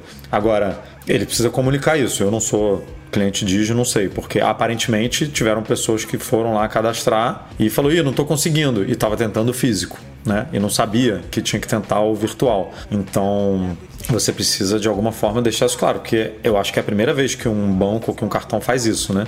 De limitar o cadastro ao cartão virtual. É, ou você tem só o físico, ou você tem o físico e o virtual. Você ter só o virtual, eu acho que é a primeira vez. Então, precisa é, precisa deixar isso claro. Mas mais um, né? Mais um chegando. Parece que abriu na porteira, cara, no fim do ano passado, porque veio veio o Inter, né? A, a gente tá aí para ver o Mastercard e o Amex do Bradesco chegando.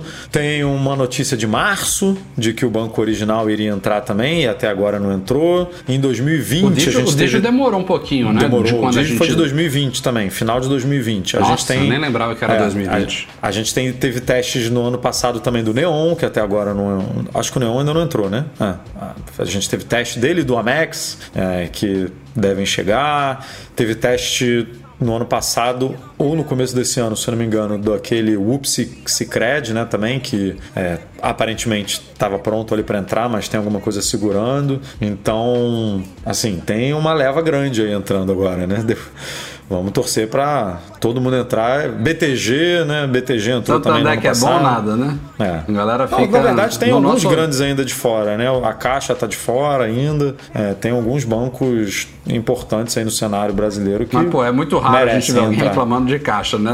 Entre os nossos leitores, é muito raro. De cada 50 que vem reclamar do Santander, um fala da caixa. Mas falta mesmo. C6, ó, comentou aqui, o, o William Rodrigues comentou aqui, o C6 Bank também não entrou ainda. Ah, também. É, um. e é, é, eu acho muito esquisito o banco digital não tá dentro dessas. Não tô falando de Apple Pay, não, tô falando de todas, tá? De Samsung Pay, de Apple Pay, assim. Proposta de banco digital deveria, deveria ser essa, sabe? Então não faz sentido pra mim.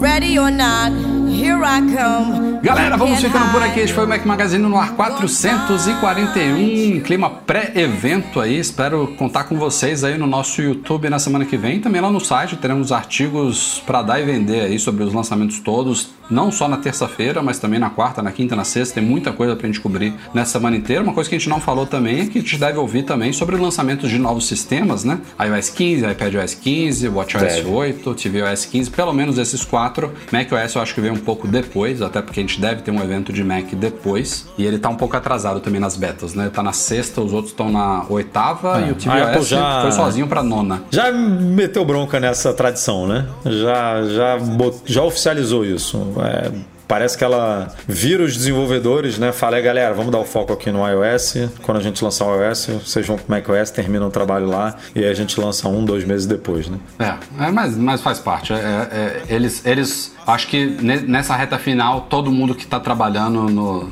Os, quer dizer, os poucos, né? Vamos falar assim. Mas a galera que tá mais dedicada ao macOS vai ajudar a deixar os outros sistemas nos trinques aí, porque a gente, como a gente sempre fala, o iOS ele tem que ficar pronto para estar nos novos iPhones. O WatchOS hoje em dia tá nessa também, para estar nos novos Apple Watches. Essas novas gerações já vêm com os novos sistemas. Não é à toa que a Release Candidate, né, a antiga Golden Master, só é liberada depois da Keynote, né? Deve sair no mesmo dia ou no dia seguinte a Golden Master, porque ela já vai trazer detalhes dos produtos que a gente vai conhecer na Keynote. É, isso é mais um indicativo de que a gente deve realmente ter um evento de Mac, né, em outubro, porque os novos Macs provavelmente vêm com o Monterey, o MacBook Pro de 14, 16 ou um Sim, Mac sim. Mini, e Sim, aí não tem por que lançar isso por agora, né? Alguém, É, fa- é. alguém que esteja pensando, ah, vai que tem Mac agora nesse evento. Não, pro- dificilmente vai ter. né? Eles poderiam lançar o Monterey agora e deixar para outubro, novembro vir com o 12.1, entendeu? Também Sim. aconteceu já isso no passado. Mas é, é- é mais pro- provável que seja lançado depois mesmo. Enfim, espero contar com vocês. Queria deixar, como sempre, um agradecimento aqui à galera que nos apoia no Patreon e no Catarse, especialmente nossos patrões Ouro, Alain Ribeiro Leitão, Alexandre Patrício, Arnaldo Dias, Arthur Duran, Bruno Bezerra, Carlos Balbo, Cristiano Melo Gamba, Daniel de Paula, Derson Lopes, Enio Feitosa, Fábio Gonçalves, Fernando Feg, Gustavo Assis Rocha, Henrique Félix, Henrique Veloso, Luciano Flair, Nelson Barbosa Tavares, Pedro Cobatini, Rafael Mantovani, Ricardo Custer, Sérgio Bergamini, Thiago Demiciano, Wendel Alves e Wendel Bellarmino. Lembrando também que o nosso podcast é um oferecimento dos nossos patrões Platinum, Fixtech, a melhor assistência técnica especializada em placa lógica de Macs, GoImports.com.br Macs a preços justos no Brasil e iCaiu, a solução completa para consertar, proteger, comprar ou vender o seu produto Apple. Valeu, Eduardo Garcia, por editar o nosso podcast semanalmente. Todos vocês, obrigado pela audiência e nos vemos na semana que vem. Tchau, tchau.